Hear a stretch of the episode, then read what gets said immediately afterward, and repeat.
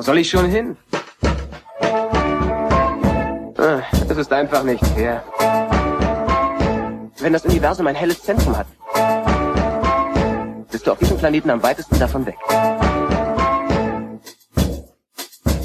Blue Milk Blues. Hallo zusammen, schön, dass ihr reinhört und herzlich willkommen zur 71. Folge von Blue Milk Blues, einem monatlichen Star Wars Podcast mit wechselnden Gästen. Ich bin Tobi Meinl und bin sehr gespannt, wie meine beiden Mitstreiter die Folge heute sehen. Äh, wir reden natürlich über Folge 4 von The Book of Boba Fett, äh, der Mittelepisode der Serie, The Gathering Storm, der Sturm zieht auf. An meiner Seite auch heute wieder Katharina. Ja, hallo. Danke, dass ich wieder dabei sein darf. Na klar. Und als Special Guest begrüßen wir dieses Mal jemanden, der in seinem eigenen Podcast vor kurzem über das staubtrockene Problem von The Book of Boba Fett gesprochen hat. Ähm, bekannt vom YouTube-Kanal Nerdkultur und seit neuestem auch vom Podcast Nerd und Kultur. Herzlich willkommen, Marco. Hi, freut mich hier zu sein. Hi. Ich muss mich gerade wundern, es ist doch nicht monatlich gerade zur Boba Fett Zeit, oder? Du machst doch zu jeder Folge was. Ja, also wir jetzt jetzt sind wir natürlich wöchentlich unterwegs, ganz neuer Modus im Moment. Und danach wird wieder verlangsamt und dann ist wieder monatlich. Das hatte ich seit der Game of Thrones Zeit nicht mehr, dass ich das Bedürfnis hatte, über jede Folge von einer Serie zu reden, egal welche. Und als Star Wars Fan habe ich das Gefühl noch nicht mal bei Book of Boba Fett und vielleicht ist das mein Problem, mein staubtrockenes. Tja, ja, wir, wir, beim Mando haben wir es im Zweierpack immer gemacht. Mhm. Ähm, und es war eigentlich gar nicht so schlecht. Aber irgendwie hatte ich jetzt Bock drauf, dieses Mal das Ganze wöchentlich zu machen. Die Mendo-Serie war ja auch knackiger. Also da ging ja jede Folge eher eine halbe Stunde. Ich glaube, in der zweiten Staffel wurde es länger, aber in der ersten Staffel war es noch so eine halbe Stunde, eine gute, ne? Oder täusche ich mich da jetzt? Ja, ich glaube, die waren immer so, ich glaube, wenn man jetzt nach der Länge in Disney Plus geht, ist es 38 Minuten, aber ich glaube, mindestens acht Minuten davon sind irgendwie Vor- und Abspann. Also Mhm. kommt das schon ganz gut hin. So. Ja, die sind bei den Marvel-Serien noch länger, die Abspänne. Also viel, Ja. viel länger als bei Star Wars. Das stimmt. Das habe ich bei äh, WandaVision dann auch gemerkt, wo, glaube ich, die Folge selbst 25 Minuten lang ist und 15 Minuten Abspann oder so. Ähm also, aber ich beschwere mich nicht über mehr Content in der Folge, die nicht Teil des Abspanns ist. So. Also mir geht's schon auch so jetzt beim Boba, dass ich eigentlich, wenn die Folgen länger waren, also wenn man das so sieht, ne, ähm, bevor man es anschaut, ah, die Folge ist wieder 39 Minuten oder oder so. Das, also ich freue mich erstmal eigentlich immer, wenn wenn sie ein bisschen länger sind. War auch überrascht beim Mando damals, dass die ja doch teilweise sehr sehr kurz waren. Gut, das mit dem wöchentlichen Boba Fett, ähm, ich bin mal gespannt, wenn man dann so drauf zurückblickt auf das Ganze. Ähm, ich habe jetzt gerade so das Gefühl, die letzten beiden Folgen, Folgen drei und vier, dass die vielleicht auch so im Gesamtkontext besser wirken werden. Mal sehen. Für was? Was?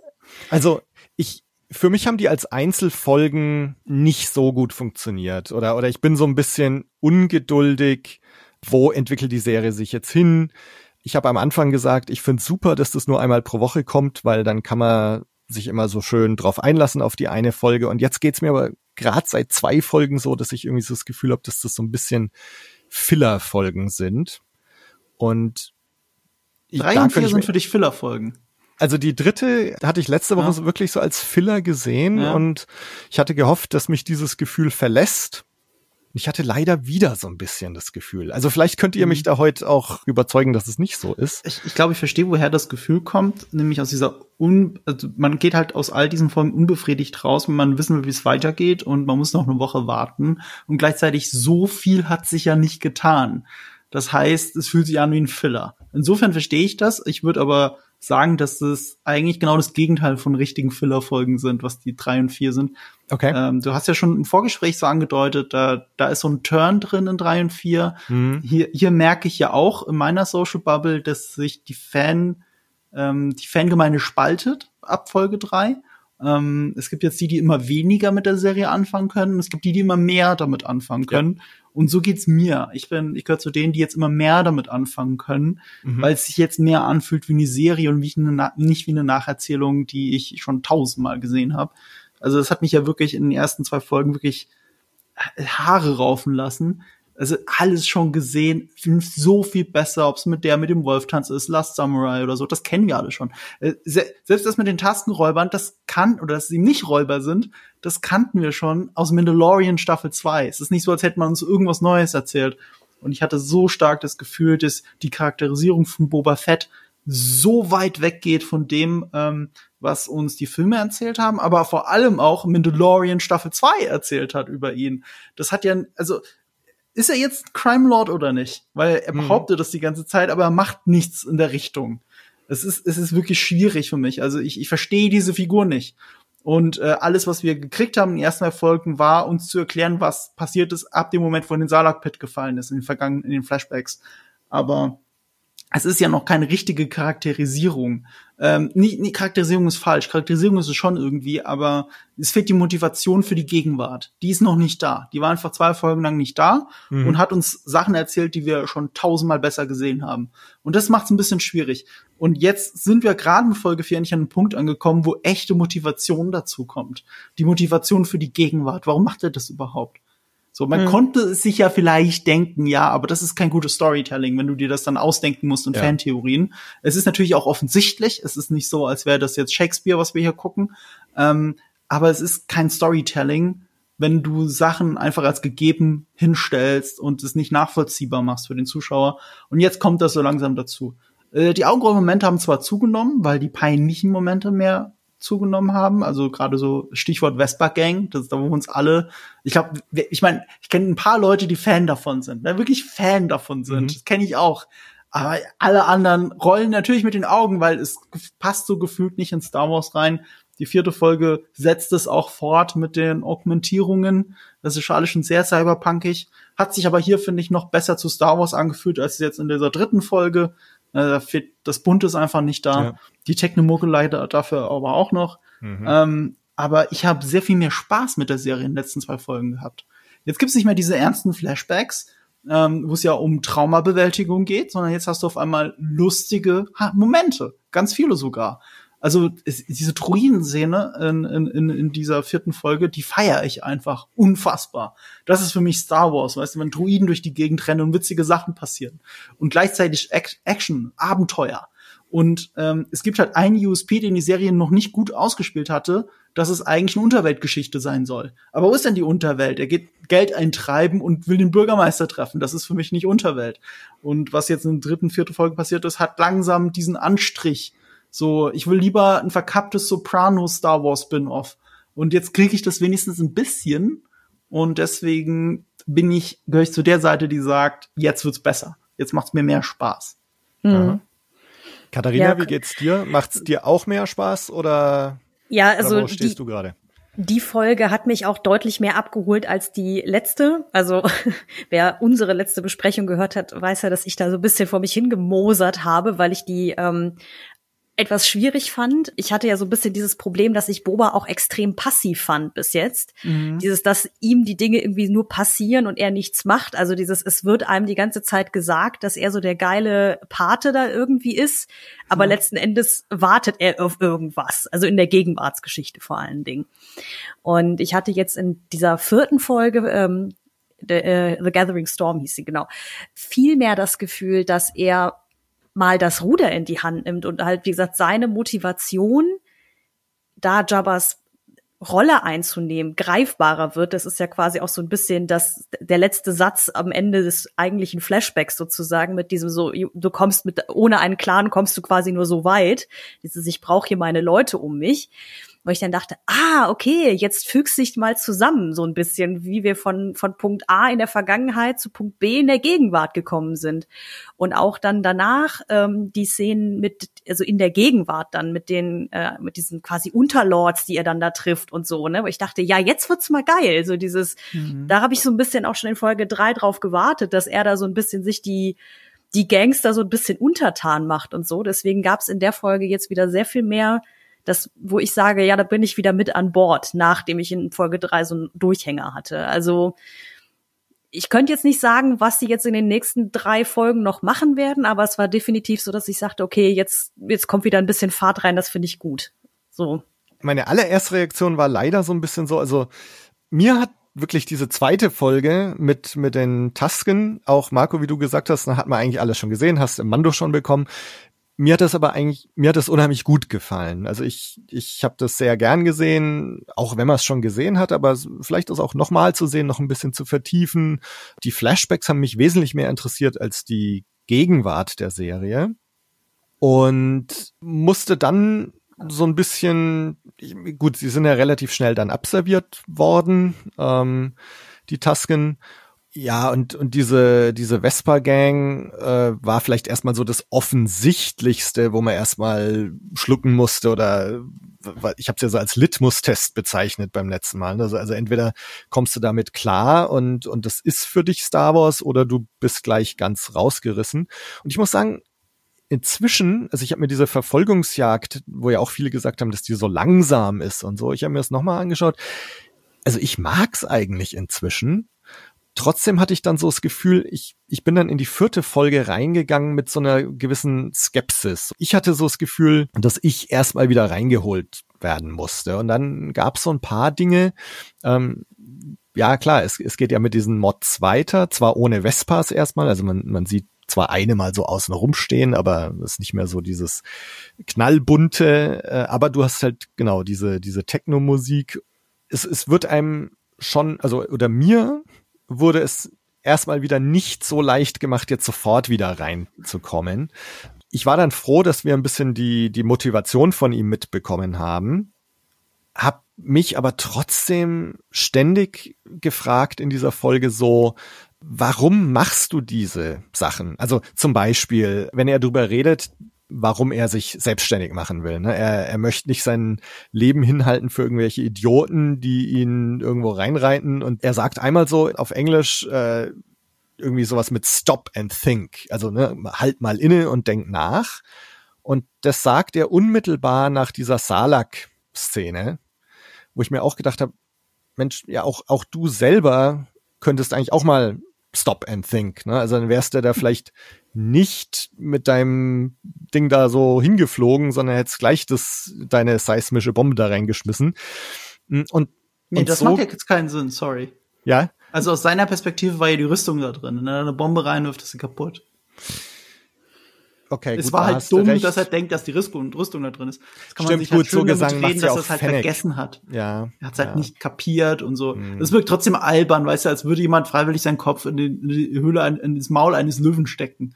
Ja, Mhm. also genau, Ja. also ich, mir kam es ein bisschen vor ähm, wie in Prometheus, diese zwei Wissenschaftler, die in dieses Alien äh, Ding reingehen und sich sowas von bescheuert verhalten, wo du auch als, wo du denkst, gerade ihr als Wissenschaftler solltet eigentlich ein bisschen vorsichtiger hier sein. Und, und sowas habe ich mir gedacht, ne, dass der Boba da eigentlich ein bisschen mit mehr Verstand irgendwie rangehen sollte an diese Sache. Das ist Egal. aber etwas, das zieht sich Ja. die ganze Serie, muss ich dazu Mhm, sagen. Das ja. ist ja nicht nur diese vierte Folge. Das ist ja etwas, was mich so stört.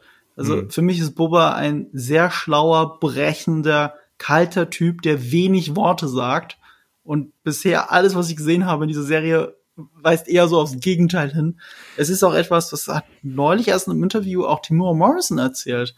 Er hat äh, im Drehbuch, äh, er hat schon beim Lesen des Drehbuchs gemerkt, Moment mal, er redet zu viel. Und hat sich darüber auch beschwert bei Mhm. äh, Dave Filoni und äh, John Favreau. Und die haben ihn dann gedrängt, äh, aber doch diesen Text so zu sagen. Und im Schnitt würde vielleicht das eine oder andere noch verschwinden. Mhm. Ähm, es ist das eine oder andere anscheinend verschwunden, aber nicht viel. Also Boba Fett redet so viel, dass es selbst seinem Darsteller unangenehm aufgefallen ist. Ja, und das, was er dann redet, hinterlässt mich manchmal auch ein bisschen Fragen zurück, muss ich sagen. Ähm, also jetzt mal abgesehen davon, dass ich insgesamt Spaß an der Folge hatte, es gab doch so zwei, drei Momente, gerade im Dialog, wo ich dachte, Moment, irgendwie habe ich hier den Anschluss verloren. Und das ist, also ich habe drüber nachgedacht, weil es gibt natürlich als Storytelling-Technik einfach dieses Fragen aufwerfen, irgendwie Mysterien schaffen, aber das war in dem Fall eher ein, okay, das macht jetzt gar keinen Sinn mit dem, was ich schon weiß, äh, weil wir gerade eben über, über seine Ansprache darüber gesprochen haben, warum er da jetzt irgendwie Lord der Unterwelt werden möchte, mhm. dass er ja auch irgendwie sowas sagt im Englischen von wegen, ja, to pay those back who double crossed him. Und ich war so, ja, wer hat ihn denn aufs Kreuz ja. gelegt? Also Jabba hat ihn nicht aufs Kreuz gelegt, als ja. er ihn auf die Segelbarke eingeladen hat. Deswegen ist er nicht im Salak gelandet. So, ja. so es war einfach nur Shit happens. Also das war dann schon so, okay, meint er, meint er jetzt das Pike-Syndikat, die da äh, irgendwie hintenrum die Tuskens ermordet haben? Nee, das raff ich irgendwie auch nicht. Also das sind dann die Momente, wo ich denke, oh, da knirscht's aber im Gebälk, als ob's einer nicht so richtig durchdacht hätte irgendwie. Uh. Ähnliches halt eben auch mit der Salak-Pit, abgesehen davon, dass die Szene halt irgendwie sehr äh, beeindruckend inszeniert war. Das war so, er ist doch am Anfang der Serie aus dem Salak rausgekrochen, in seiner Rüstung und ist von Javas überfallen worden. Warum denkt er, die Rüstung ist in der Grube noch drin? Ja. Und steigt dann rein, ohne jeglichen Schutz, sondern nur in seiner Taskenuniform da. Das, das ist, ist so. Ein, das ist ein offensichtliches Plothole, das jeder sieht, der ja die Serie gesehen hat, also die erste Folge. Und äh, du kannst es dir nur damit selber zureden, dass er es vergessen hat, was passiert ja. ist. Aber selbst das ist ja kein Thema. Also dass er im Delirium nicht kapiert hat, dass die Javas ihn beklauen. Und wer weiß, wie lange er da gelegen hat. So, das macht dann vielleicht irgendwo irgendwie Sinn. Aber, aber dass er selber dann auch nicht auf die Idee kommt, dass das so gewesen sein könnte, nachdem er schon die Rüstung nicht gefunden hat im Salak. Also das, das ist halt alles so merkwürdig. Mhm. Ja, das sind wirklich die Momente, wo ich da sitze und mich frage so, was ist da schiefgelaufen oder kapiere ich einfach nur die Art von Storytelling nicht, die hier betrieben wird? Also das hatte ich tatsächlich schon in der Folge, das muss ich zugeben. Sie können ja keine Story erzählen, wo er Han Solo jagt, um sich zu rächen. Diese Story können sie ja nicht erzählen. Alles, was ihr seht, ist ja Plot Convenience, um uns eine Story auf Tatooine mit Jabba's Palast zu erzählen. Das ist die Idee. Ich, äh, also es, äh, ich und Eve haben ja in unserem Podcast so die Theorie geäußert, die hatten halt nicht mehr als diesen Money Shot, dass er auf dem Thron sitzt. Die fanden das halt einfach geil. Die dachten, ey, cool, der setzt sich dann da auf den Thron und dann gucken wir mal, was passiert. Das sowas ist ja in der, es ist viel weniger durchdacht, als wir alle wollen. Das sind Sachen, die, die haben sie sich irgendwann ausgedacht und dann, ja, dann erzählen wir irgendwann was mit Underworld und Tatooine, das wird total cool. Aber es gibt ja noch keinen, es gibt ja noch keinen Pitch als das, als das ausgestrahlt wurde. Die waren noch nicht so weit. Die wussten noch nicht genau, keine, keine Storyline. Äh, die wussten nicht, wie viele Episoden, die wussten nicht, was in den Episoden passieren soll. Das sind Sachen, die erarbeitet man, das dauert halt noch. Und so weit waren sie halt nicht in dem Moment. Und wir haben immer diese wunderschöne Vorstellung, es gibt irgendwo ein Mastermind, auch mit John Favreau oder Dave Filoni, die sich das alles ausgedacht haben. Das macht alles super viel Sinn später. Nee, das wird halt während dem Schreiben wird das entwickelt. So ist es halt. So, mhm. ent so entwickelt man Stoff. Und äh, wenn du dir dann auch nicht super viel Zeit dafür nimmst, dann entwickeln sich Plotholes, über die man dann hinwegredet. Und, und das sehen wir gerade. Das ist jetzt nicht das perfekt durchdachte Ding halt einfach. Mhm. Ja. Und da ist halt wieder die Frage, wie gut kann und will man über solche Dinge hinwegsehen? Ähm, grundsätzlich geht's mir jetzt so, ich will mit dieser Serie einfach meinen Spaß haben. Und sag mal, also mit dieser Rüstung, dass er es jetzt vergessen hat oder so, über, über solche Dinge kann ich dann schon einigermaßen hinwegsehen, muss ich sagen. Was ich halt interessant finde, ist so die, ist tatsächlich der Boba, den wir hier präsentiert bekommen, ne, der eben nicht dieser coole Typ ist, der immer die richtige Lösung parat hat, sondern der eigentlich ganz oft ziemlich inkompetent wirkt. Ähm, es ist mehr so der Boba, der äh, den man in Rückkehr der Jedi-Ritter tatsächlich das letzte Mal gesehen habt, ne, der aus Versehen an seinem Jetpack äh, getroffen wird und dann wie so ein Depp äh, ins, ins Salak reinfliegt. Also so, so oft habe ich das Gefühl, es ist der Boba, den wir bekommen und nicht dieser coole Boba, der cool nickend in der Ecke steht und, und der mysteriöse Jäger ist. Oder vielleicht auch nicht dieser Typ, den wir im Mando, im Mando präsentiert bekommen haben. Ja, ne, eben, der ist schon nicht mal der Typ, den wir im Mando gesehen haben. Der ja. Den, den wir im Mando gesehen haben, war viel berechnender, cleverer und kaltblütiger. Viel kaltblütiger. Das ist ja, ja. das, was wir vielleicht auch irgendwie von Boba Fett erwarten. Ich meine, dass, dass da jetzt der schlachsige Boba äh, slapstick-mäßig in den Salak fällt, damit haben wir uns alle abgefreund, äh, angefreundet oder abgefunden. Ja. Ähm, dass da jetzt aber der 60-jährige Timur Morrison auf einmal rauskrabbelt, der gar nicht mehr so schlaksig aussieht, das muss man halt wegschlucken. Aber ja. das ist noch so viel mehr.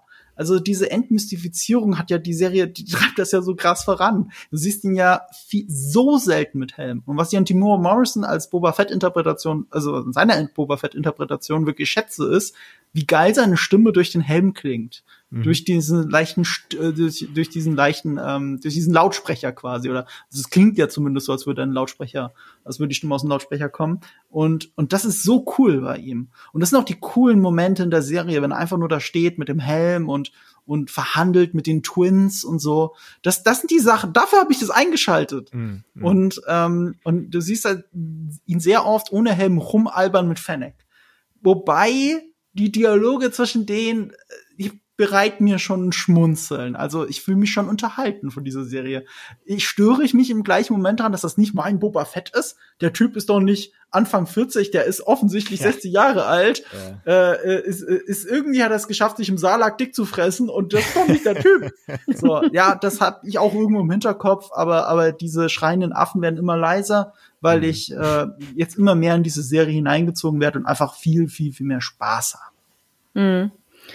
Ich muss gestehen, auch die, wo du gerade von Fennec und, und Boba äh, sprichst, das, die Unterhaltungen zwischen den beiden waren für mich auch einig, eine der Sachen, die mir sehr gefallen haben an der Folge. Also, äh, also ich hatte gerade zu Anfang so einen ganz komischen Schwenker, weil wir ja äh, relativ zeitig mit diesem Flashback wieder einsteigen und er sie dann äh, ja findet. Also es gibt ja diese ganz lose Referenz zu, oh, er sieht da Leuchten im, am Nachthimmel, so, mhm. ah, das war jetzt dann die an das, was in äh, Mando Staffel 1 passiert ist. Und er reitet da mit dem Banter hin.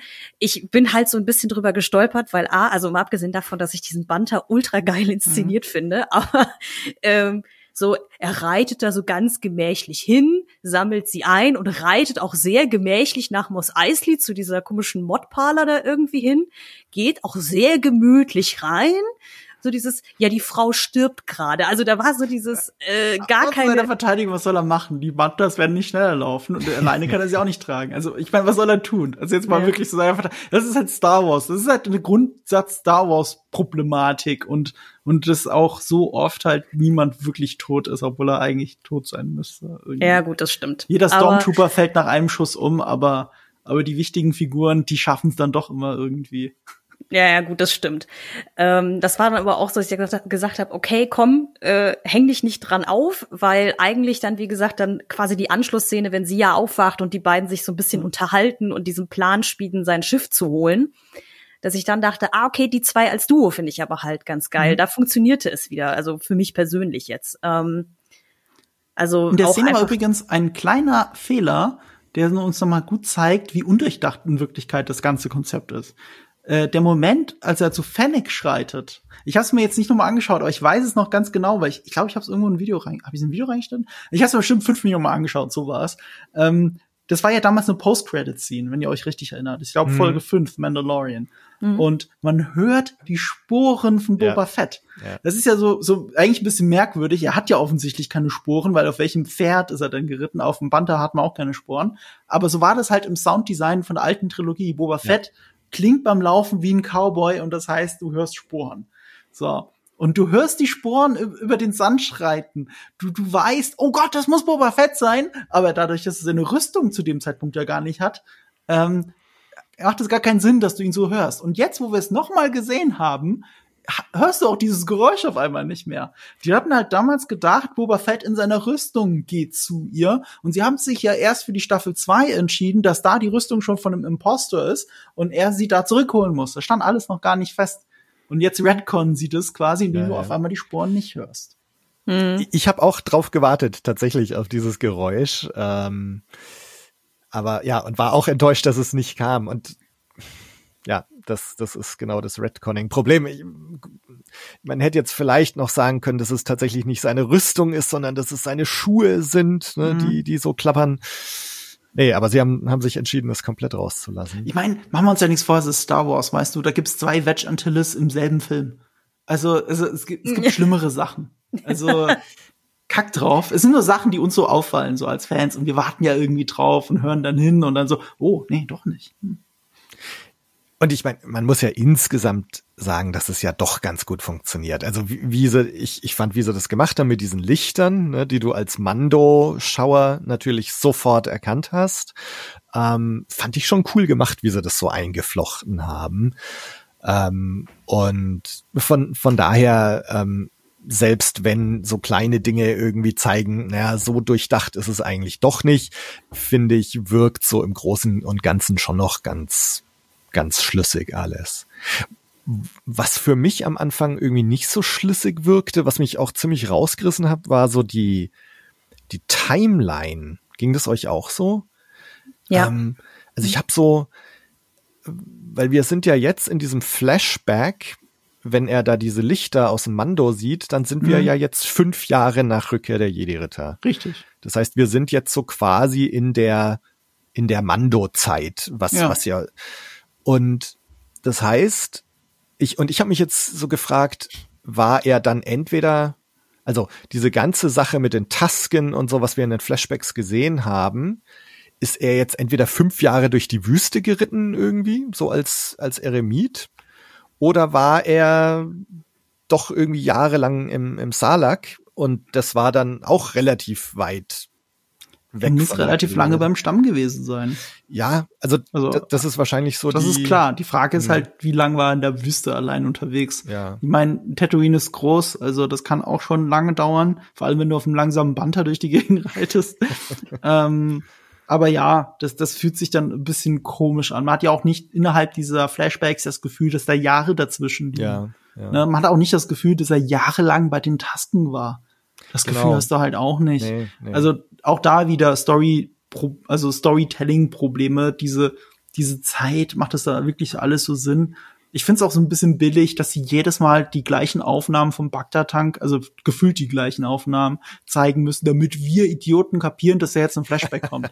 Das haben wir doch kapiert. Also vor allem bei dieser Folge ähm, ist das so blöd, weil die hätten ja sofort einsteigen können mit dem Flashback ohne den Bagdad-Tank vorher. Der ist ja klar, dass das nicht in der Gegenwart spielt. ja. So, aber nein, die Serie denkt, wir sind so blöd, wir müssen noch mal den Bagdad-Tank sehen, wir brauchen da noch mal eine Minute und dann der Flashback dahin, wo wir ja eh beim letzten Flashback stehen geblieben sind. Das ist halt Blödsinn.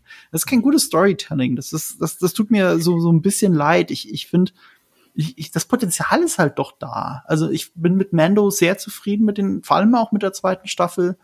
Und da war gefühlt für mich alles, die, die Zeichen standen auf, es, es kann nur, äh, also sie wissen jetzt endlich, wo sie hinwollen. Und äh, die Serie hat mir mit jeder Folge gezeigt, also ganz wissen sie es eigentlich nicht. Ja. Ähm, aber äh, ich kann es nur noch mal betonen, es macht aber so Spaß, es unterhält mich so in den letzten Mhm. zwei Folgen. Selbst diese Vespa-Gang-Verfolgungsjagd, von der du geredet hast, die hat halt so Humor auf einem Zurück in die Zukunft 2 Niveau, aber Ja. genau in diesem Niveau macht es dann auch irgendwo Spaß, wenn man dann die Vespas runterschluckt. Das ist halt, äh, äh, es muss immer ein Geben und Nehmen in der Wüste von Tatooine. Ja. Ja, aber ja, so, so ist es doch als Star Wars-Fan, ne? Das Geben und Nehmen. Äh, und, ähm, ja, ich meine, letztendlich, solange es dann doch irgendwie Spaß macht und, und äh, das ist, sind, also es sind bei mir wirklich genug Sachen drin, die mir einfach Spaß machen. Und es sind genug so kleine Referenzen drin, die schön sind. Ähm, offene Re äh, Referenz jetzt äh, zum, zum Mando. Ich, ich denke mal, die meisten, die jetzt Boba Fett schauen, haben auch The Mandalorian gesehen. Ähm, aber auch wenn du es nicht gesehen hast, ne, das mit den, mit den Lichtern in Infinite Fennec funktioniert auch trotzdem irgendwie. Und da hast halt so kleinere Sachen wie diesen Bunny Droid in Jabba's Palace, ähm, den du halt irgendwie aus den Clone Wars kennst Mhm. ähm, und so. Und das, das sind so so viele nette kleine Sachen äh, oder oder Black Chrysanthemum, der Wookie aus den Mhm. Comics, der jetzt hier zum Leben erweckt wurde. Ähm, das das macht Spaß Ja. einfach. Wo das durchgehende Storytelling dann auch in der Folge sofort funktioniert, ist halt der Moment, wo sie ausgeht. Weil der Moment, wo sie ausgeht, das, du musst kein krasser Star Wars-Fan sein. Es reicht, wenn du die Serien gesehen hast. Und sofort erkennst du ja die Melodie von Mando wieder. Ja. Weil sie ja gar keine, sonst, sonst keine Bewandtnis für diese Serie hat, für Boba Fett. Und auf einmal ertönt die, also wir brauchen Verstärkung, we need muscle. Und dann, äh, man kann ja Muscle kaufen und dann zack, kommt die Melodie von von The Mandalorian. Das, das ist halt eine Stärke von dieser Serie, weil sie so sehr aufbaut auf den anderen beiden Staffeln von Mandalorian. Ähm, hast du sofort die Assoziation drin. Selbst wenn du ich, ich glaube sogar, selbst wenn du die Melodie nicht wiedererkennst, also wenn du nicht dran, nicht aktiv erkennst, dass es die Melodie ist, so das Pavlovsche Hund-Syndrom, du wirst getriggert, du denkst sofort, oh, bestimmt kommt Mando. Ohne dass du drüber nachdenkst, dass du gerade die Melodie von Mando gehört hast. So. Also, also das ist eigentlich ganz schön, dass sie doch ihr eigenes Universum so ein bisschen aufbauen, auch durch die ganzen Easter Eggs. Es waren da auch ein paar andere schöne Sachen drin. Ich meine, das, worüber wir alle lachen, ist, dass quasi äh, The Cook of Boba Fett ist ja ähm, quasi General Grievous. Also nur kein Cyborg, sondern ein Druide, dass er halt diesen Move macht. Das, das fanden alle witzig. Ich fand es aber vor allem schön. Ich habe ja schon gesagt, ich fand die Druiden-Szenen alle geil. Ähm, das war so offensichtlich ein praktischer Effekt. Und wenn es kein praktischer Effekt war, dann hat es halt ausgesehen wie ein praktischer Effekt. Das reicht mir ja auch. So, das war wirklich ein Druide, wie man es aus Star Wars kennt, der sich wirklich so echt und nahbar anfühlt und der sich so bewegt. Also ich, ich habe das Gefühl, ich habe die Puppeteers gesehen, die den in Wirklichkeit gemacht haben. Heutzutage macht man das ja gerne mit so einem Metallgestell. Und statt dass man jetzt einen aufwendigen Roboter baut, sind da, stehen rechts und links von diesem Metallgestell, steht ein Dude im grünen Anzug und einer grünen Stange und bewegt es. Ne, das sind in Wirklichkeit Puppenspieler.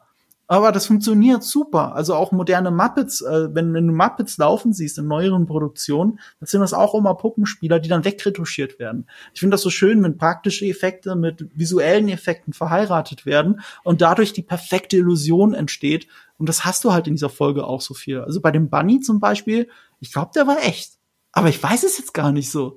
Also ich habe das jetzt nicht wirklich super verifizieren können. Die Ohren könnten, könnten ein Effekt gewesen sein könnte aber auch alles echt gewesen sein. Also so ganz äh, gar nicht greif, also es ist so, so greifbar, mhm. weil es so ungreifbar ist, wie sie es genau gemacht haben. Und ja. das ist doch schön. Und wir sind auch bei dieser Serie an einem Punkt, finde ich, wo du auch nicht mehr immer siehst, wo die LED-Leinwände sind. Sind da jetzt wirklich welche? Ist es gerade Stagecraft? Oder ist es doch Greenscreen? Oder ist es halt wirklich ein Set? Gerade alles, was in Jabba's Palast passiert. Aber das ist ja auch das Verrückte an dieser Technologie, die sie bei Mandalorian und eben jetzt auch bei Book of Boba Fett anwenden. Du kannst selbst Innenräume damit so realistisch in der Kamera darstellen, dass du nicht siehst, dass die es keine Räume sind. Dass die gerade von der LED-Leinwand sitzen. Das siehst du halt einfach nicht ja, mehr. Ja. Und gerade bei den Wüstenaufnahmen ähm, hatte ich schon, also ich habe ich hab sehr oft vergessen, dass das von der LED-Leinwand spielen muss. Ja. So, das, das, war schon sehr cool, also ja. für eine Serie. Also deswegen war ich auch nach den ersten beiden Folgen ziemlich hin und weg, weil ich so das Gefühl hatte, dass sie sich so eingegroovt haben. Mhm. Äh, ich finde, Mando mit dem Stagecraft hast du oft noch gesehen, dass sie das noch ausprobiert haben. Also dass mhm. sie auf dieser runden Bühne in der Mitte, ähm, dass da halt, ne, da hatten sie was aufgebaut und da hatten sie ihre drei Protagonisten und alles andere war dann äh, Szenenbild projiziert mit äh, Stagecraft. Ähm, und dadurch wirkte das fand ich oft sehr leer. Also es sah mhm. unheimlich gut aus und es hat, sag mal, jetzt in der, in der Szene, wo du äh, nur Fennec Shand und den Ganzlinger siehst, ne, sitzen zu zweit vorm Sonnenuntergang, schaut wahnsinnig gut aus und da sind sie halt auch nur zu zweit. Aber ich finde, im Mando hast du oft noch gemerkt, dass sie die Szenen auch etwas reduziert haben. Und ich finde, dass sie das, sie haben jetzt dazugelernt und es wirkt immer natürlicher, es wirkt immer echter, es wirkt immer belebter. Und so die die Übergänge zwischen, wie du gesagt hast, ne, dass du ist es jetzt ein Setbild, sind sie on Location, ist es CGI, ist es Stagecraft? Also die Übergänge sind so fließend im Moment oder inzwischen, dass du es einfach gar nicht mehr merkst. Und das finde ich einfach toll, wie sie sich da so eingeschossen mhm. haben. Und deswegen war ich eigentlich gleich so auf der Seite der Serie ja, und, und das, das sind so Dinge, so diese, diese technische Umsetzung finde ich nach wie vor unheimlich gut. Und es, es gibt immer wieder Szenen, die so ikonisch sind. Also auch wenn es irgendwie dumm ist, was er macht mit dem Salak, dass er da so drüber schwebt und mal reinleuchtet, aber schaut halt geil aus. Oder, oder die Szene, wo er mit der Slave One die, die Nikto Gang verfolgt schaut auch geil aus. Also das sind so Produktionszeichnungen come to life irgendwie auf eine total geile Weise. Ähm, und das sind so Szenen, so von, von den Special Effects her und, und eben diese, diese Mischung aus praktisch und CGI und Stagecraft, äh, finde ich unheimlich gelungen. In dieser Serie. Und hier und da beißt sie es dann trotzdem. Also äh, ich, ich habe ja gerade von dem Druiden erzählt, der Redcatcher, so ein MVP von mir, den fand ich halt einfach so cool. Also der, der, den man schon mal in Clone Wars gesehen hat. Ja. Ähm, wenn er den in der Hand hält, weißt du, er sagt die ganze Zeit, äh, er will die Leute nicht wissen lassen, dass er noch lebt. Und dann hält er den in der Hand und sagt, weißt du, wer ich bin? Boba, ich bin Boba Fett. Oder was? Warum sagst du das denn gerade? Also, es, es ist halt die, es, ist zu viel Fanservice, zu viele Sachen widersprechen sich und die Serie wäre so viel besser, wenn Boba einfach öfter die Klappe halten würde. ähm, dann würde man auf viele Ideen gar nicht kommen, Ja. die, die uns das dann leider liefert. Ich glaube, das ist denn sonst irgendwas Schönes, was ihr so entdeckt habt an Referenzen, das, was euch vielleicht fasziniert hat. Also Oh. nicht als Referenz, aber ich fand den Auftritt von dem Mod-Parler-Besitzer ähm, fand ich ganz cool. Das ist Thundercat, ein, ein Musiker aus LA, der inzwischen so solo unterwegs ist, äh, so, so Funk-Zeug macht und bei den Suicidal Tendencies aber jahrelang äh, Bass gespielt hat. Also das fand ich irgendwie cool. Ich meine, der hat sich mehr oder weniger selbst gespielt in dieser Szene. Also das war so ein Ding, was ich geil fand. Genau, den Ratcatcher-Druiden, dass du die Clone Wars-Druiden so mal zum Leben erweckt gesehen hast. Ich fand Black Christian äh, fand ich ganz cool, dass er, ähm, wie heißt die Rasse von Bosk? Ah, die Die Reptilien. Trandoshaner. Trandoshaner, dass er ihm einen Arm abreißt, weil Ja. also, also übrigens auch ein cleverer Kniff, weil das ist eine der wenigen Stellen, wo die Serie auch ein bisschen Subtext spielt, weil es geht ja darum, er macht es, ähm, ob, er, er hat sich davon gelöst, für Geld alles zu tun. Das hat doch der, uns der Moment eigentlich gesagt. Also er hat seiner Wut freien Lauf gelassen und den Arm abgerissen und dann auch noch die Frau bezahlt. Weil ähm, er hat sich weiterentwickelt und das hat Boba gesehen und deswegen hat er ihn mit aufgenommen in diese Gruppe der Misfits, er, i- früher für die Skuckholes gearbeitet haben, wie Boba Fett sagt. Ähm, das haben sie alles mit einer schönen kleinen Szene bewiesen, die mehr war als Fanservice, mehr war als oh und Wookie reißt ihm die Arme aus, wird auch mal Zeit so. Ähm, Die- das fand ich eigentlich ganz schön, dass hier mal ein bisschen mit Subtext gespielt wurde. Und äh, ich glaube, dass, dass er halt eine coole Ergänzung zu dieser Serie ist. Ähm, ich muss dran denken, immer, ich, also er heißt, ich, ich sag ich Kristen, ist das richtig? Spricht man das so aus? Oder weiß es keiner? glaub ich. Chrysanthemum. Chrysanthemum. Ich finde das Ja. alles so blöd. Der, der, der ihn gezeichnet hat, der hatte, ähm, da, als er ihn gezeichnet hat, hat gab es noch keinen Namen für die Figur. Und deswegen hat er ihn selber New Bucker genannt. Newbug. New Bucker finde ich viel cooler. Deswegen äh, hängt, bleibt das immer bei mir hängen. Das äh, muss ich aber auch zustimmen. Also überhaupt die ganze Szene mit ihm in dieser in diesem Casino, Bar, wie auch immer man da diese Spielhölle da nennen möchte, da wurde sehr viel erzählt, ohne viel zu sagen. Also alleine, dass er da sitzt mit seinem Bier, mega abgefuckt ist von der Welt und einfach nur schon äh, Agros auf diese auf diese Aliens hat, einfach nur weil die laut sind, so.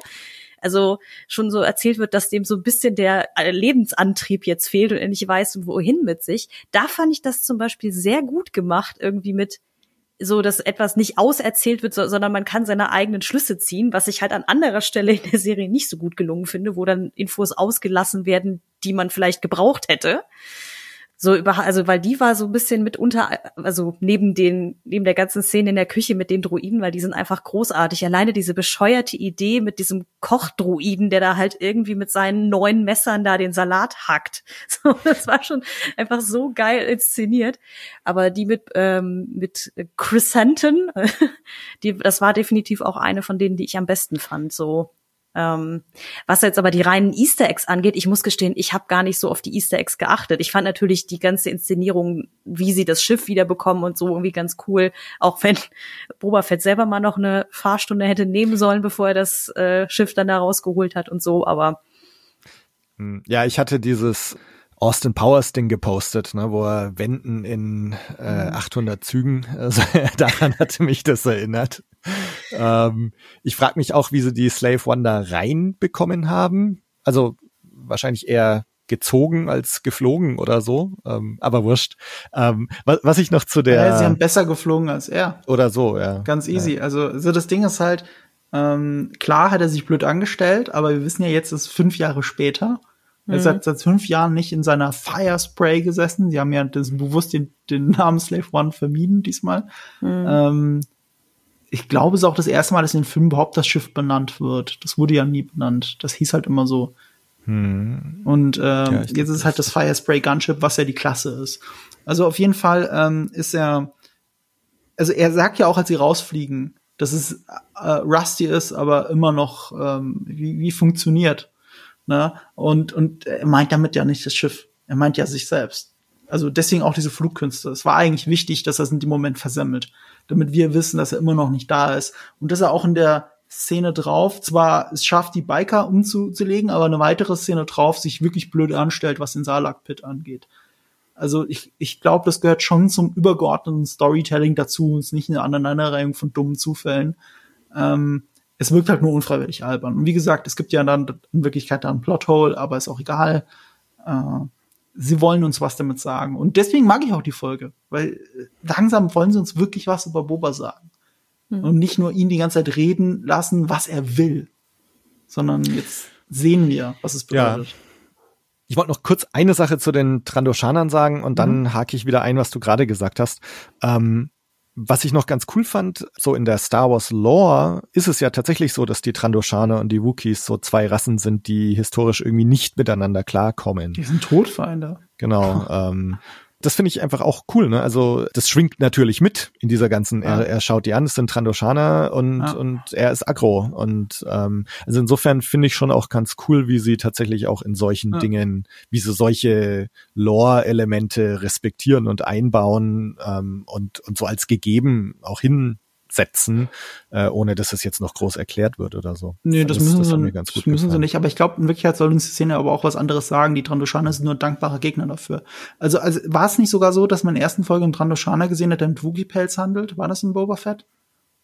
Irgendwo habe ich das Bild vor Augen. Ähm, ein ah, Trandoshaner, der mit Wookie-Pelz handelt. Kommt, war das ein Comic oder war das in der ersten Folge Book of Boba Fett? Nee, es, es kommen doch in der ersten Folge die, die Tribut zollen sollen. Ja. Und da kommt ein Trandoshaner und der trägt so ein, tatsächlich so ein Pelz. Sagt er ja. da, dass es ein Wookie-Pelz ist? Nee, aber wir können es denken, dass es ein Wookie-Pelz ist. Mm, mm. Ähm, das kann es gewesen sein. Das hat ja, irgendwie ja, noch dunkle nee, Erinnerung. Genau, gibt diese ähm, Szene. Aber, aber das Ding ist halt, ich habe ja gesagt, das ist, wir kommen jetzt langsam mehr in diese Gangster-Gefilde. Das ist ja das, was ich eigentlich will. Und meine Lieblingsserie aller Zeiten ist halt Sopranos. Und Sopranos ist eine Serie voller Subtext, in der jeder Szene in Wirklichkeit was passiert. Du siehst super viel toxische Männlichkeit, du siehst super viel Verbrecher, die mit ihrem normalen Leben nichts anzufangen wissen eigentlich. Und da hast du diese Momente immer wieder, dass ein Gangster halt einfach ausrastet, weil er mit der Situation nicht klarkommt. Und es hat nichts mit der Situation selber zu tun. Es gibt anscheinend, weißt du, irgendwo gibt es da einen Tropfen, der das fast zum Überlaufen bringt, aber die Leute sehen ja nicht mal diesen Tropfen, weil in Wirklichkeit ist da nichts. Ähm, aber wir kennen ja die Hintergründe und wir verstehen, dass er dann auf einmal ausrastet. Und was wir da sehen ist, wir sehen einen Kopfgeldjäger, der keine Arbeit mehr hat. Wir sehen, wie er weggegeben wurde von den Twins, die eben nicht loyal zu ihm sind äh, er hat nichts mehr zu tun, er kennt nur Gewalt und er sucht jetzt das Ventil, um das alles rauszulassen, auch weil er sich so nutzlos vorkommt.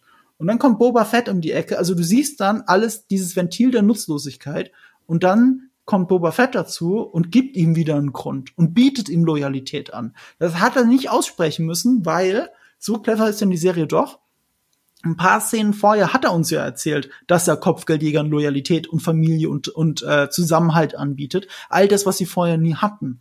Und ohne dass der Dialog jetzt weiter erzählt werden muss, hörst du, du, du hörst, dass er ihm ein Angebot macht, du weißt, was dieses Angebot in Wirklichkeit bedeutet und in der Szene drauf steht er auch mit im Raum, oder? Habe ich richtig mhm. in Erinnerung? Ja, genau, ja. er steht auch ja, mit. Ja. Ne, das, genau. war, das war diese Verhandlung mit den, mit den anderen Gangstern. Da ist er halt auch mit dabei. So, und, und, und das ist eigentlich das, was ich von der Serie sehen wollte. Also da kommen wir langsam in diese Gefilde der Unterwelt. Mhm. Ja.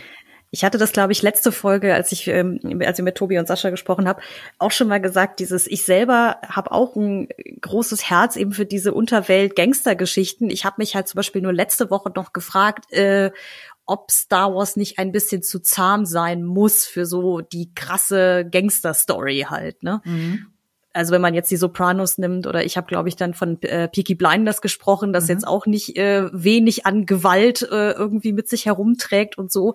Ich meine, gut, in dieser Folge wurde einfach mal jemand im Arm ausgerissen, da habe ich schon gedacht so, oha, hm, okay.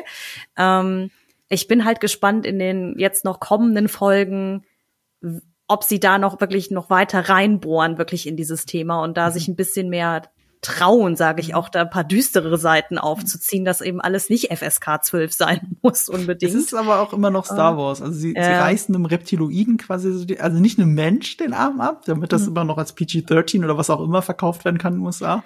Plus, es ist ein Trandoshaner und, und die, ähm, bei denen wachsen die Gliedmaßen wieder nach. Mhm. Aber da muss man super tief im Lore sein, um das zu wissen.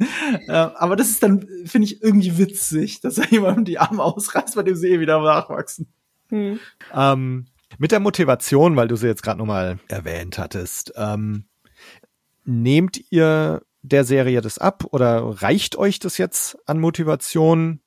Weil das war ja so ein Ding, was irgendwie auch gefehlt hat. Also wir haben uns in, in den ersten drei Reaktionsfolgen eigentlich jedes Mal darüber unterhalten, was, was will er eigentlich, warum macht er das?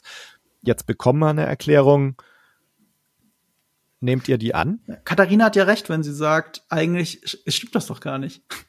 Keiner hat ihn verarscht. Er ist nie doppelt, double gecrossed worden. Das ist doch total jetzt an den Haaren herbeigezogen. Wir müssen uns das, wir müssen das halt einfach akzeptieren.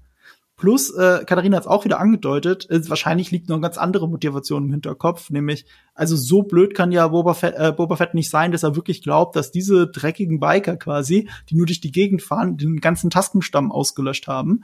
Also wir wissen doch alle, dass es in Wirklichkeit das Pike-Syndikat dahinter steckt. So, und, und wenn wir schon so schlau sind, wenn Fennec so schlau ist und uns Gesicht sagt, dann wird er selber auch noch so schlau sein. Das heißt, es gibt noch eine ganz andere Motivation für das alles. Ich habe in unserem Podcast gemutmaßt, ganz ehrlich, es geht gar nicht darum, dass er Crime Lord sein will. Es geht nicht darum, dass er die Unterwelt beherrschen will oder sowas. Der wird sich rächen am Pike-Syndikat. An, an, also quasi ähm, an, an irgendjemand, der noch größer ist und der diesen kleinen Stamm ausradiert hat. Das ist seine große Motivation. Ob er am Ende dann auf dem Thron sitzt oder überhaupt da weiter drauf sitzen will, das ist ein anderes Thema. Ich könnte mir vorstellen, dass Boba Fett auch in sein Schiff steigt und, äh, und losfliegt und die Freiheit genießt oder was auch immer. Okay, so wie die Serie erzählt hat, wird er auf jeden Fall nicht noch mal Kopfgeldjäger. Äh, das ist anscheinend nicht mehr äh, seine Motivation. Ähm, aber ich glaube auch nicht, dass er jetzt wirklich zu, also ein krimineller Herrscher sein will auf einem Thron in der Wüste. Ja. Das glaube ich halt auch nicht. Mhm. in einem leeren Palast. So, ne? Ja. Vielleicht will er sich eine Familie aufbauen, so einen eigenen Stamm. Ja, das schon. Also das, das ist, das ist so ja. eines sein wahres Motiv wahrscheinlich, ja. also nach allem, was wir gesehen haben. Ähm, aber es geht nicht darum, ein Verbrechersyndikat zu beherrschen. Das ist nicht seine Motivation. Mhm. Ja, jetzt, wo du es sagst, ich könnte es mir auch sehr gut vorstellen, dass er am Ende einfach dann den beiden Twins so sagt, wisst ihr was, ihr, die Pikes sind jetzt weg, viel Spaß mit Tatooine, äh, ich nehme da mal meine Crew und hau ab, so. Ähm, jetzt, wo du also weil du es jetzt auch angedeutet hast mit diesem, dass er dann da seine gefundene Familie so um sich herum versammelt, ähm, ich habe jetzt gerade überlegt, weil das so bisschen ja auch in der zweiten Staffel von The Mandalorian anklingt mit diesem ganzen ja, wie die Mandos untereinander sozusagen ja auch zueinander stehen, wo ja irgendwie quasi ja, also unser Mando äh, von der Death Watch ja mehr oder weniger erzogen wurde, die aber wiederum eine Splittergruppe ist von den, ich sag mal, normalen Mandos, ne, also was hier ähm, Katie Sackhoff gespielt hat und so. Und da wird ja auch schon gesagt, Boba Fett ist definitiv keiner von uns. Also dieses, der kann 50 mal eine Beskar-Rüstung anhaben und dann wird er immer noch kein echter Mandalorianer. Also irgendwie sowas in der Art mhm. lassen sie da ja anklingen. Und das fände ich irgendwie dann doch ganz schön, wenn sie das wieder aufgreifen, diesen Faden und weiterspinnen, weil ja, diesen, diesen, diese Ansage, ich werde da jetzt hier der, der äh, Kopf eines großen kriminellen Hauses und wir übernehmen die Unterwelt, das, also so ganz abkaufen tue ich es noch nicht. Es ist hm. halt irgendwie, es wird viel erzählt, dass er das will. Ich warte aber immer noch darauf, dass mir bewiesen wird, ob er das jetzt wirklich will oder ob was anderes dahinter steht. Also wenn, dann glaube ich, ich glaube. Ja. So, also wir sind jetzt bei Folge 4 von sind es jetzt sieben oder acht? Sieben. IMDb sagt sieben. Ich dachte, ich habe irgendwo gelesen, es sind acht Folgen. Ja, nee, es sind, glaube ich, sieben. Es sind wirklich sieben? Mhm. mhm. Ah, okay. Ich, ich behaupte die ganze Zeit, dass es acht sind. okay. Okay. Sieben Folgen. Hm. Das Stichwort Familie ist ja auch schon mehrmals irgendwie betont worden. Äh, und er sagt ja auch, äh, Katharina, du hast auch schon zitiert, ne, mit seinem Stamm. Also ne, ohne Stamm kommst du irgendwie nicht weit. Ähm, und das ist ja auch genau das, was er sich aufbaut. Ne? Also er, er hatte das zwischenzeitlich mit den Tusken, dann hat er es wieder verloren. Äh, und jetzt baut er sich eigentlich gerade wieder auf, ne, mit Fennec und, und er stellt sich da so seine Mötley Crew zusammen. Den Rancor hat er schon, ähm, und mit dem ihm ja auch gleich eine Emotion verbindet, wie auch mit seinem Banta. Ähm, jetzt ist Black Chrysanthemum noch dabei, Mando kommt noch. Das ist ja alles so eine, so eine große Familie, die er sich jetzt auch wieder zusammensucht. Ja, ich glaube, da kommt es jetzt halt auf die zweite Hälfte der Staffel an, um zu schauen, was davon sich jetzt bewahrheiten wird. Weil ich, ich bin nach Mando Staffel 2 auf alles gespannt äh, oder auch nicht. Also dann anders ausgedrückt. Ich habe quasi alles, was in der zweiten Hälfte der zweiten Mando-Staffel passierte, so nicht kommen sehen. Erst recht nicht ein hier have a Luke Skywalker Cameo am Ende noch. So. Ähm, weswegen ich jetzt auch dieser Serie einmal zuspreche, dass sie wahrscheinlich noch irgendwas aus dem Hut zaubern in den nächsten drei Folgen. Also, äh, weil irgendwas mit irgendwas werden sie die ja füllen. So. Wenn es in die Richtung ginge, rein vom roten Faden her, fände ich das cool. Aber wie sie es genau machen wollen, gute Frage. Ich tippe also, auf Cobb Vant. Cobb ja, kommt zurück. Das wäre cool. Der ist auf ja. Tatooine. Why not? Das ist ein Kumpel von Mando. Ja. Ja. Also genau, ich glaube, man kann vollkommen sicher sein, dass der Mando kommt. Cobb Vant würde dann auch naheliegen, wäre cool. Ich denke, man kann davon ausgehen, dass der, dass Boba auf dem Rancor reiten wird. Tatsächlich ist die Frage, bekommen wir jetzt noch sowas äh, wie im, im Mando, ne, dann ist Ahsoka aufgetaucht und Thrawn wurde erwähnt, dann kam Luke Skywalker. Also kriegen wir sowas noch? Taucht Han Solo zum Beispiel auf? Oder äh, also ne, irgend so, so, so ein krasses Ding? Kommt sowas noch? Ähm, Nö. Oder krasser als das wird's nicht für so ein kleines Spin-off, das glaube ich nicht. Ja, also ich glaub's auch nicht und ich hoffe es eigentlich auch nicht. Also ich, ich möchte jetzt gar nicht irgendwie Han Solo auch noch mal sehen. Es ist eine Boba Fett-Serie. Ich will doch nicht, dass jetzt zu viele Leute ihm die Show stehlen. Das ist ja auch immer so das Problem, wenn du Luke Skywalker irgendwo reinschreibst, dass er anfängt, allen Leuten die Show zu, zu stehlen. Warum das äh, Finale von Season 2 The Mandalorian so gut funktioniert hat, war ja nicht nur, dass da Luke Skywalker aufgetaucht ist und den Tag gerettet hat, sondern am Endeffekt hast du war, war, war die Emotion, mit der du rausgegangen bist aus der Folge, dass Grogu mitgenommen wird. Ja, ja. Dass äh, Mando und Grogu sich verabschieden, weil im Endeffekt geht's um die beiden und nicht um Luke Skywalker. Und, äh, und das musst du erstmal hinkriegen, das so zu schreiben und so zu inszenieren, dass der große Cameo nicht allen die Show stiehlt. Und äh, ich kann mir das gerade bei Book of Boba Fett nicht vorstellen, wo da nicht ein Cameo ihm die Show stehlen würde. Ich will nicht sagen, es ist, gar, es ist auf gar keinen Fall, dass ein großer, großer Cameo kommt, der ihm die Show stiehlt. Könnte passieren, aber dann nur, weil es nicht gut geschrieben ist. Wenn es besser geschrieben wäre, würde das nicht passieren. Also ein Cameo wie von Mando, ein Cameo wie von Cobb Van, der ja auch irgendwie in die Story reinpasst, von dem Boba ja auch irgendwann erfahren haben muss, weil irgendwie muss er auf die Schliche gekommen sein von ähm, ja. von Mando und so weiter. Sowas kann ich mir vorstellen, dass vielleicht eine Gina Carano auf einmal wieder zurück ist, weil die sich mit Disney vertragen hat oder so. Sowas kann ich mir vorstellen. Ja. Ähm, lauter Figuren aus diesem Serienuniversum, ja, aber ähm, viel, viel größer jetzt nicht. Also da ja. wird jetzt nicht Elden Ehrenreich auftauchen und äh, ein Han Solo geben, der ja deutlich älter ist als sein Han Solo in dem Film. Ja, das kann ich mir beim besten Willen nicht vorstellen. Das würde sich auch komisch anfühlen. Mhm.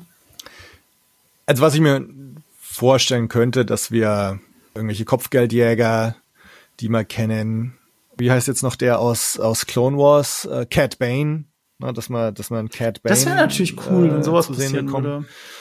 Ähm, aber den in echt will ich gar nicht sehen. Also ich kann mir das gar nicht vorstellen, wie der in echt aussieht. Wobei die Masken hier vom Pike-Syndikat fantastisch gemacht waren. Ja, ja. Also, äh, das waren ja wirklich Masken.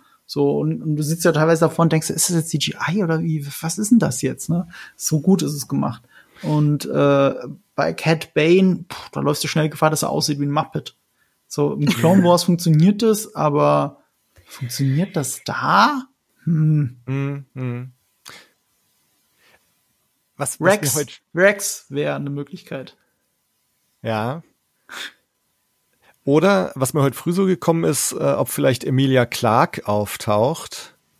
Äh, Aber die müsste ja auch 30 Jahre gealtert sein. Ja, ja, gut. Ja. Nee, nee, 30 stimmt nicht, sorry. Äh, wie viel ist es wirklich? Ähm, Die Mathematik haben wir doch letzte Mal gemacht. 23 Jahre oder irgendwie sowas um den Dreh. nee, nee, nicht so viel. Solo spielt Zehn Jahre, zehn, ja, zehn, 15 Jahre höchstens. 15 Jahre so, ja. Ja. Ich mein, gut, ne, dann das das Die Range das hätte sie, schon. das stimmt, passt aber, schon. aber wozu? Welche Verbindung zu Boba Fett, weißt du? Nee, ich, ich meine jetzt nur, wenn, wenn wir von Syndikaten reden. Äh, Aber das, da wäre jetzt wieder die Frage, wo, wo will diese Serie hin und was soll das alles? Und, äh, und, und vor allem auch ist zum Beispiel nach dieser einen Staffel Schluss. Also ist es eine in sich geschlossene Story? Ähm, dann, dann glaube ich nicht, dass jetzt Emilia Clark auftaucht. Wenn hier irgendwie wieder das angeteasert werden soll, dass jetzt Staffel 2 der große intergalaktische Syndikat-Struggle ist oder so, hm, dann vielleicht. Ne? Aber Du meinst Staffel 2 von dieser Serie? hm, Glaubst du, es wird eine zweite Staffel geben? ich glaube es eigentlich nicht. Ich glaub's auch nicht. Ja, und, und von daher habe ich eigentlich meine Frage auch selbst beantwortet. Dann glaube ich eigentlich auch nicht, dass Emilia Clark auftaucht. Ähm, trotzdem frage ich mich, ob sie noch irgendwie so ein Ding einbauen, weil heutzutage alles mit irgendeinem Kracher enden muss, ähm, dass irgend so ein Ding noch kommt. Kracher kann auch was ganz anderes sein. Ist das, was, was, Er stirbt. das, das nee, den, ähm, ich glaube, das wäre antiklimaktisch. Ähm, könnte theoretisch sein, ähm, wäre aber ein bisschen, wo ist dann der, wo ist die Aussage? Also gut, Ja. es sind ja noch drei Folgen, aber wo ist die Aussage, wenn jetzt Boba Fett einfach stirbt? Ich, ich könnte mir eine Sache vorstellen, die wäre ziemlich hart für alle Fans da draußen ähm, von diesem Gespann. Ich könnte mir vorstellen, aber jetzt nur mal so in den Raum geworfen, dass Fennec Shand nie so ganz an diesen Loyalitätsquatsch geglaubt hat. Dass sie äh, mitgeritten ist auf diesen Zug, solange es bequem war und dem Moment, wo sie selber sich auf den Thron setzen kann, das macht. Das wäre eigentlich so eine krasse Wendung und wo sich dann zeigt, dass, äh, dass es eben nicht immer mit Loyalität funktioniert, dass es nicht bei jedem funktionieren kann. Könnte natürlich auch totaler Quatsch sein. Das wäre aber eine spannende Wendung für die Charaktere. Ob so eine zufriedenstellende wäre, glaube ich jetzt nicht. Ähm, das, ich finde es andererseits schön, die Dynamik, die sie haben. Ich würde die ungern verraten sehen. Aber sowas kann ich mir vorstellen. Also wenn wirklich so, wirklich so einen Drama dramatischen, tiefen Fall noch mit einbauen willst, dann, dass sich Fennec Shand vom, vom Syndikat kaufen lässt, weil sie bis zu diesem Zeitpunkt dir noch nie selber diese Loyalität Boba Fett versprochen hat. Sie hat sie nur gelebt. Aber gesagt hat sie es nie. Ja. Ich, ich meine, sie ist ja schon des Öfteren auch recht kritisch gewesen, ne? dass sie, dass sie auch sagt, so, hey, gleich in der ersten Folge, ne, Jabba hätte euch jetzt hier an seinen Mhm. Rancor verfüttert. Und, und Bobas Philosophie ist halt, er möchte mit Respekt äh, herrschen und nicht mit, äh, mit Furcht. Ähm, also haben die zwei schon auch recht unterschiedliche Ansichten. So. Also es, es, es blitzt so manchmal durch. Es könnte auch sein, dass es irgendwann, wenn wenn es nicht gerade zum Verrat kommt, aber dass es zu irgendeiner Sache kommt, wo die, wo Fennec halt sagt, also ne, ich trage jetzt nicht mehr mit, was was du hier entscheidest oder wie du es machst. Ähm, aber auch da ähm, weiß ich nicht, ob ob so vom vom ganzen Erzähltempo bisher ähm, könnte ich mir so so ein ne, sie sie trennen sich und dann vertragen sie sich wieder Ding äh, könnte ich mir jetzt in drei Folgen auch irgendwie gar nicht vorstellen, dass sowas noch passiert. Aber aber so ein so ein Verrat, ja, Ach doch, vorstellen kann ich mir das schon. Die Serie ist ja bei bestimmten Plotbeats äh, mit ziemlichem Karacho unterwegs, ne? Also ja. die Tasten müssen weg. Okay, zack, zwei Minuten. Problem erledigt. also, da, dass sie da manchmal so ein, äh, so, so ein, ja, ich will nicht sagen, dass sie das äh, äh, absichtlich so stiefmütterlich behandeln oder so, es fühlte sich manchmal wirklich einfach an, als ob das so, ja, ähm, ja, okay, hier müssen wir jetzt noch die Checkbox irgendwie hin äh, ne, abhaken und dann geht's. Weil zum Beispiel auch die Sache haben wir eben kurz angerissen mit den mit der Speederbike-Gang. Auch wenn das sehr cool aussieht, wie er dir mit seinem Schiff da wegblastert irgendwie. Wenn das auf nichts hinausläuft, dann bin ich ein bisschen ver verwundert von dieser Serie. Ja. Also ne, vor allen Dingen, wenn halt auch Fennec noch extra sagt, das waren ja nicht nur, das können ja nicht nur die gewesen sein. So. Ähm, zumal man ja weiß, dass die offensichtlich ja die Pikes irgendwie erpresst haben gegen für Schutzgeld oder irgend so ein Käse. Zumal ich mich selber schon in der Szene gefragt habe, dieses, das wird ja, also wenn das eine Gang ist, wenn das ja nicht nur die 10, 15 Typen auf diesen Bikes da sein, da wird's ja irgendwie auch noch eine Basis oder sonst irgendwas geben. Ne? Also die kannst du nicht einmal irgendwie auf der Straße überfallen und dann war's das. So. ähm, das, wenn es so wäre, dann haben sie es sich wirklich extrem einfach gemacht. So. Ähm, deswegen, das ist, das ist der Punkt, wo ich merke, ich traue der Serie alles zu. Ich weiß nur nicht, ob mir das immer gefallen wird, was, was dann da hinten bei rauskommt. Ähm, deswegen, ich würde, könnte denen auch zutrauen, dass sie halt quasi jetzt in zwei Folgen sagen, okay, es sieht so aus, als ob Fennec ihn betrügt. Und dann in der nächsten Folge damit eröffnen, ach nee, war doch nicht. Also, das traue ich ihnen zu, dass sie die Nummer bringen. So äh, rein vom Erzähltempo her. Ja es kommt halt extrem jetzt darauf an in der nächsten Folge, wenn sie jetzt mal in der Gegenwart angekommen sind, wo sie jetzt eigentlich mal genau hinwollen, rein handlungstechnisch. Ne? Was passiert jetzt mal, abgesehen von, er muss sich jetzt seine Mandalorianer-Armee zusammenkaufen? Mhm. Also, dass wir in der Gegenwart jetzt angekommen sind, ich glaube, das ist so, ne? allein jetzt dadurch, dass er nee, geheilt nee, ist. Glaube ich nicht. Ähm, meinst du nicht? Ja, also, ja, okay, stimmt. Das mit dem geheilt ist immer so, so, okay, er muss nicht mehr in Bagdad-Tank. Ja, ja, genau. Aber es gäbe ja tatsächlich noch Klärungsbedarf, nämlich wie er in die Rüstung gekommen ist. Stimmt. Also, also wie er nicht auf die Rüstung gekommen ist, sondern mhm. wie er auf die Fährte der Rüstung gekommen ist. Und deswegen wäre meine Theorie, dass es eigentlich schon, dass er auch Cobb Vant kennenlernt und der den Fingerpointing Richtung Mando macht. Wobei, nee, Quatsch, das macht ja auch keinen Sinn. Das war mhm. ja direkt nach nachdem Cobb Vant ihm die Rüstung gegeben hat, hat er ihn auf Männer. Er hat ja schon vorher, also die beiden gefunden. Ja. So, also, pff. Also klar, das können die auch als Plothole stehen lassen, du hast schon recht. Also ja. jetzt, wo sie, das war so plakativ mit dem Bagdad-Tank, stimmt. Wenn er sagt, er muss nicht mehr einen Bagdad-Tank, dann gibt's wahrscheinlich auch gar keine Flashbacks mehr. Mhm. Aber das ist ja dann merkwürdig. Wie ist er denn überhaupt? Oder haben sie das in Season 2 erklärt und ich habe das nur nicht gecheckt? Wie er auf die Fährte der Rüstung gekommen ist. Mm, hat er so lange Javas verprügelt, bis er die Antwort gekriegt hat? äh, es ist doch so im, im Mando Season, äh, also zweite Staffel, erste Folge, diese Crate-Drachen-Folge. Da siehst du doch Boba am Ende, glaube ich, ne, von der ersten Folge, dass er da ja. auf der Klippe steht und also ich habe das dann oder würde das jetzt so deuten, dass das der Moment ist, wo er dann seine Rüstung zum ersten Mal da gesehen hat. Ja, aber er steht doch nicht einfach in der Wüste rum und Mendo fährt an ihm vorbei. Das wäre ja, oh, der größte Zufall der Welt. Ein Wüstenplanet ja, und er steht irgendwo rum und dann fährt der Typ mit seiner Beskar-Rüstung hinten drauf, statt an ihm vorbei. Ja, das, äh, das, das ist jetzt wieder der du, Star Wars. Du nach der Salak-Geschichte traue ich ja. ihnen sogar zu, dass, ja. es, dass, es, dass, dass er so auf die Spur der Rüstung gekommen ist. Aber ich hätte jetzt ehrlich gesagt erwartet, dass er äh, ihm so ein bisschen aufgelauert hat, ihn mhm. verfolgt hat, so. Das ist meine romantische ja. Vorstellung von einem berechnenden, klugen Boba Fett. Da uns die Serie den aber sehr oft nicht gibt, kann es auch sein, dass er einfach in der Wüste rumgestanden hat und Mando ist an ihm vorbeigefahren. Mhm. Also ähnlich wie diese, ne, äh, er sieht zufällig diese Leuchtgeschosse, äh, so ähnlich. Ja, aber die so sieht man ja wenigstens von weitem. Also, also weißt du, du kannst mhm. auch zehn Kilometer davon weg sein, du kannst sein, dass du sie siehst, ne, in dieser flachen Wüste. Aber, aber jetzt, dass Mendo ausgerechnet an ihm vorbeifährt, das ist halt schon ein bisschen oder er hat den Crate-Drachen verfolgt oder so, ja. keine Ahnung. Ja, ich, also ich hatte es mir tatsächlich in Mando Staffel 2 irgendwie selber so hingedacht, dass ja ähm, also weil sie, glaube ich, in der Folge auch erzählen, dass, also lass mich mal kurz äh, rekapitulieren. Ich glaube, es fängt ja damit an, dass Mando ja auf der Suche nach anderen Mandos ist und auf Tatooine ja dann erzählt wird, dass in dieser kleinen, in diesem Provinzkaff da ein Typ mhm. in der Mando-Rüstung rumläuft. Ja. So, das heißt, dass ja irgendwie dieses Gerücht in der Welt sein muss, dass dann ein Typ in der Mando-Rüstung rumläuft auf Tatooine. Okay, das macht Sinn dass, das dass Sinn. Boba das vielleicht gehört hat und deswegen da auf der Lauer gelegen hat. Obwohl so. er seit fünf Jahren auf diesem Planet abhängt. Mendo landet dort nur, um irgendwelche komischen Aufträge zu erfüllen. Aber Boba erfährt es jetzt erst.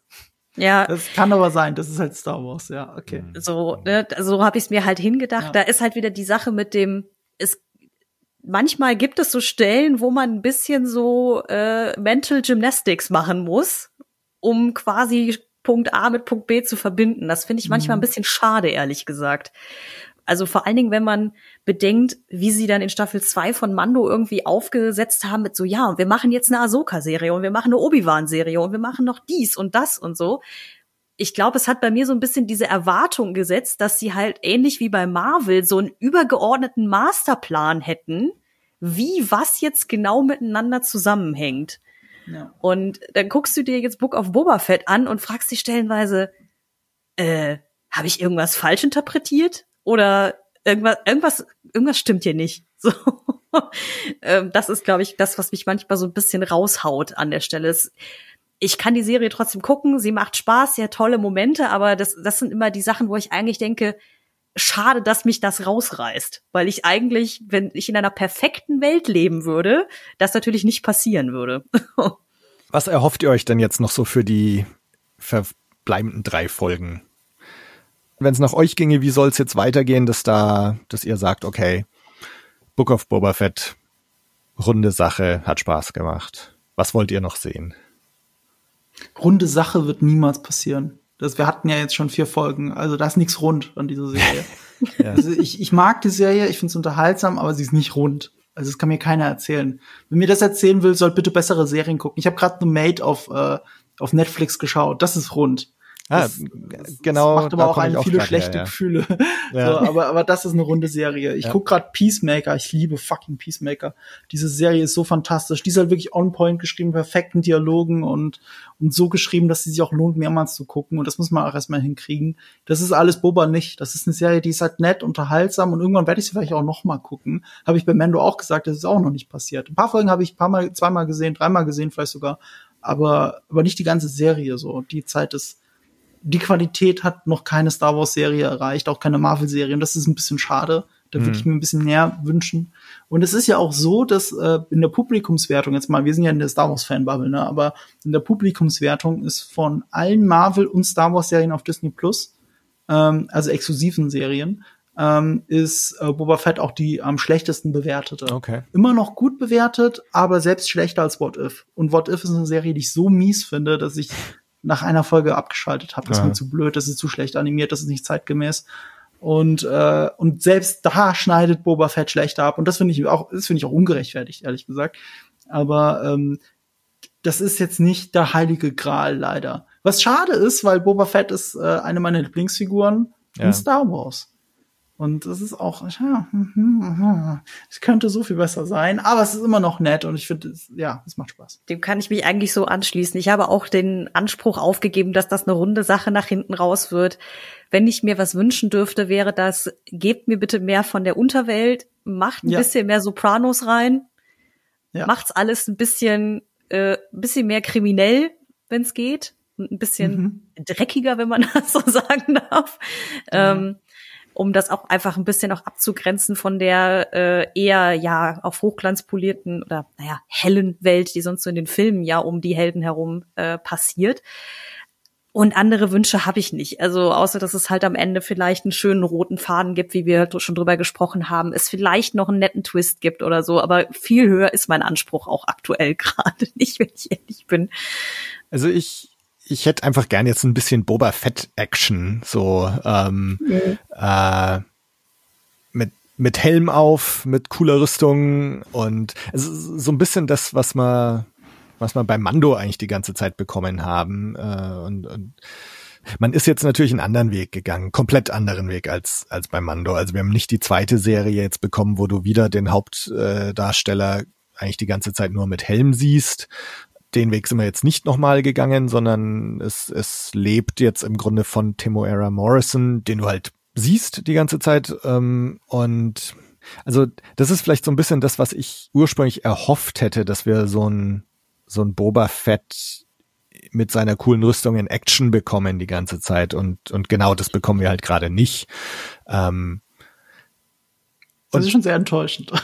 Ja, ne, also ja. ich, ich, mein Pitch für, für Boba, Book of Boba Fett Teil 2 wäre jetzt so ein Prä-Salak Boba, äh, in, auf, auf, zu seiner Hochzeit. Äh, das, das kann natürlich Timo Era Morrison dann nicht mehr spielen. Ah, und dann, kann die Stimme ja sprechen. Er könnte damit? die Stimme sprechen, genau. Ähm, naja, also nichtsdestotrotz, ähm, einfach jetzt hat er seine Rüstung ja wieder und jetzt sind wir in, in Echtzeit hauptsächlich unterwegs vielleicht, dass wir jetzt einfach hier ähm, bisschen coole Boba-Action noch bekommen. Ähm, ich meine, wir werden ja Mando sehen. Ich denke, davon kann man ausgehen. Ähm, das heißt, wir haben, er hat jetzt dann so seine schlagkräftige Truppe zusammen und, und jetzt geht's dann halt an den Konflikt, Konflikt mit dem Pike-Syndikat. Ähm, und ich hoffe, dass man mal jetzt einen Boba auch sieht, der wieder so ein bisschen mehr weiß, was er tut ähm, und Herr der Lage ist. Gut, dann danke ich euch ganz herzlich für eure Zeit. Sehr gerne. Wo findet man denn noch mehr von euch, Marco? Was, was magst du noch pluggen? Ähm, ich habe gerade erst ein neues Video veröffentlicht äh, zum, zu, zu The Batman bei mir auf dem YouTube-Kanal Nerdkultur. Und wir werden bei Nerd und Kultur, dem Podcast, werden wir auch garantiert dann über diese letzten Folgen reden. Und dann werden wir ja feststellen, welche Cameos noch da sind und Ja. äh, welche Action und wie gut die wirklich ist. Hm, Lassen wir uns mal überraschen. Katharina? Bei mir ist es überschaubar. Ich bin immer noch als äh, Frau Jach auf Twitter in der Peripherie von Blumek Blues unterwegs, äh, in meinem ja, Semi-Social-Media-Exil. Aber wenn man mich anpingt, äh, kann man mich auf jeden Fall irgendwie erreichen. Gut. Dann danke an alle fürs Zuhören. Äh, lasst uns wissen, wie ihr es fandet, was eure Theorien sind, ähm, eure Hoffnungen.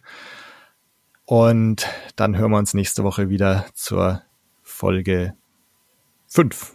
Genau. Bryce Dallas Howard. Vielleicht. Schauen wir mal. Bis dann. Macht's gut. Bis dann. Tschüss. Ciao. Ciao.